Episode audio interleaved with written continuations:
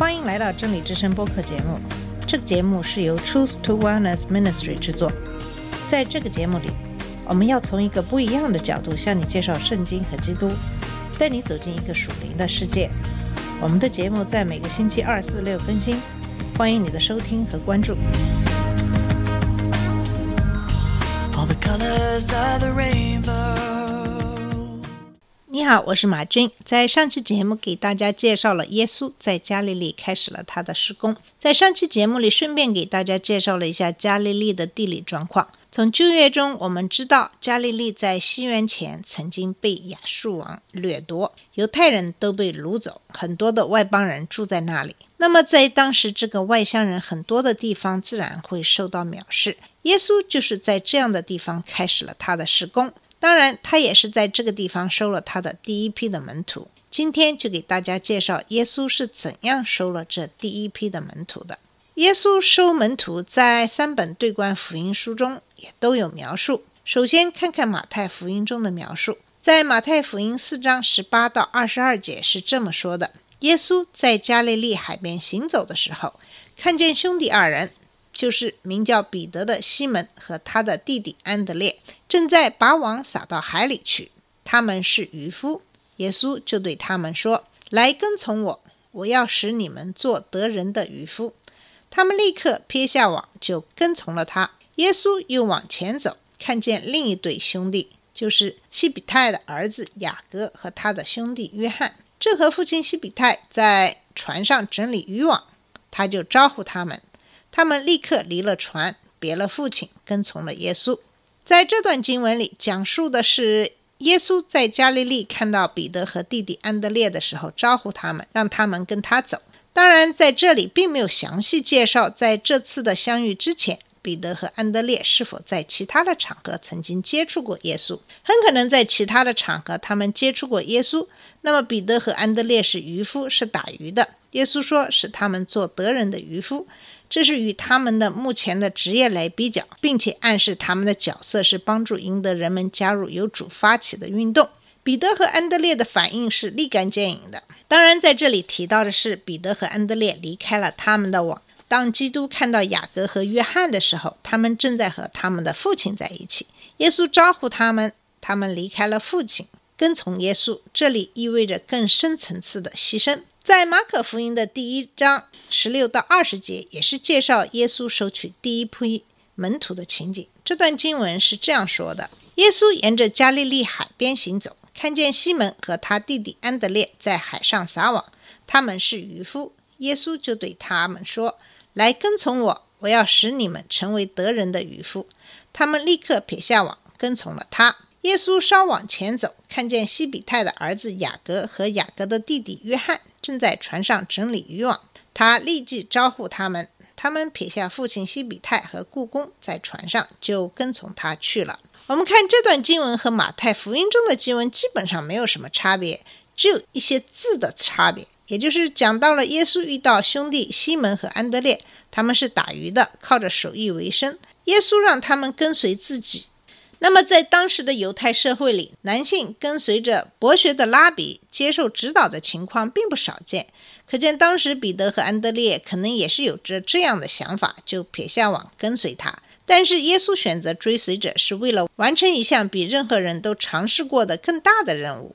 雅各和约翰可能是彼得和安德烈的钓鱼伙伴，这在路加福音第五章的时候讲到，他们是伙伴，他们被征召跟随耶稣。他们离开的太快，他们把他们的父亲西比泰留在了船上。从这里也可以看出耶稣至高无上的权威和这些人的彻底的服从。那么，在路加福音中的第五章也讲到了耶稣收取第一批门徒的情景。第五章一到十一节是这么说的：耶稣站在格尼撒勒湖边，众人拥挤他，要听神的道。他见有两只船弯在湖边。打鱼的人却离开船洗网去了。有一只船是西门的，耶稣就上去，请他把船撑开，稍微离岸就坐下，从船上教训众人。讲完了，对西门说：“把船开到水深之处，下网打鱼。”西门说：“夫子，我们整夜劳力，并没有打着什么，但依从你的话，我就下网。”他们下了网，就圈住许多鱼，网险些裂开，便招呼那只船上的同伴来帮助。他们就来把鱼装满了两只船，甚至船要沉下去。西门彼得看见，就伏伏在耶稣膝前，说：“主啊，离开我，我是个罪人。”他和一切同在的人都惊讶这一网所打的鱼。他的伙伴西比泰的儿子雅各、约翰也是这样。耶稣对西门说：“不要怕，从今以后你要得人了。”他们把两只船拢了岸，就撇下所有的，跟从了耶稣。路加福音从耶稣在加利利继续他的教导事工开始。他的施工就在格尼撒勒湖边。那么，在路加福音中描述的情景，比马太福音和马可福音中描述的要更具体和详细。路加福音中讲到，耶稣在湖边，很多人拥挤他，要听神的道。可能因为地方太拥挤了，那么耶稣用彼得的船作为讲道的平台。耶稣遇到了彼得。当耶稣讲完了道，耶稣挑战西门继续捕鱼。让他把船开到水深之处下网打鱼。当然，我们知道彼得已经劳作了一个晚上，却毫无成效。这个时候，耶稣让他继续打鱼。其实这是一个考验，看看西门是否了解这个人是谁。第五节这里讲到西门彼得是否听耶稣的话，其实是非常重要的，因为西门是渔夫，他知道什么时候可以钓到鱼。西门是鱼类专家，他知道鱼以夜间较冷和较暗时出来的昆虫为食，这样它们就不太可能被其他掠食性鱼类看到和吃掉。所以晚上钓鱼最可能钓到鱼，白天钓鱼是没有意义的。那么他们都劳碌了一个晚上，却没有什么成果。现在来了一个木匠，可能对钓鱼并不了解多少，让他白天下网打鱼。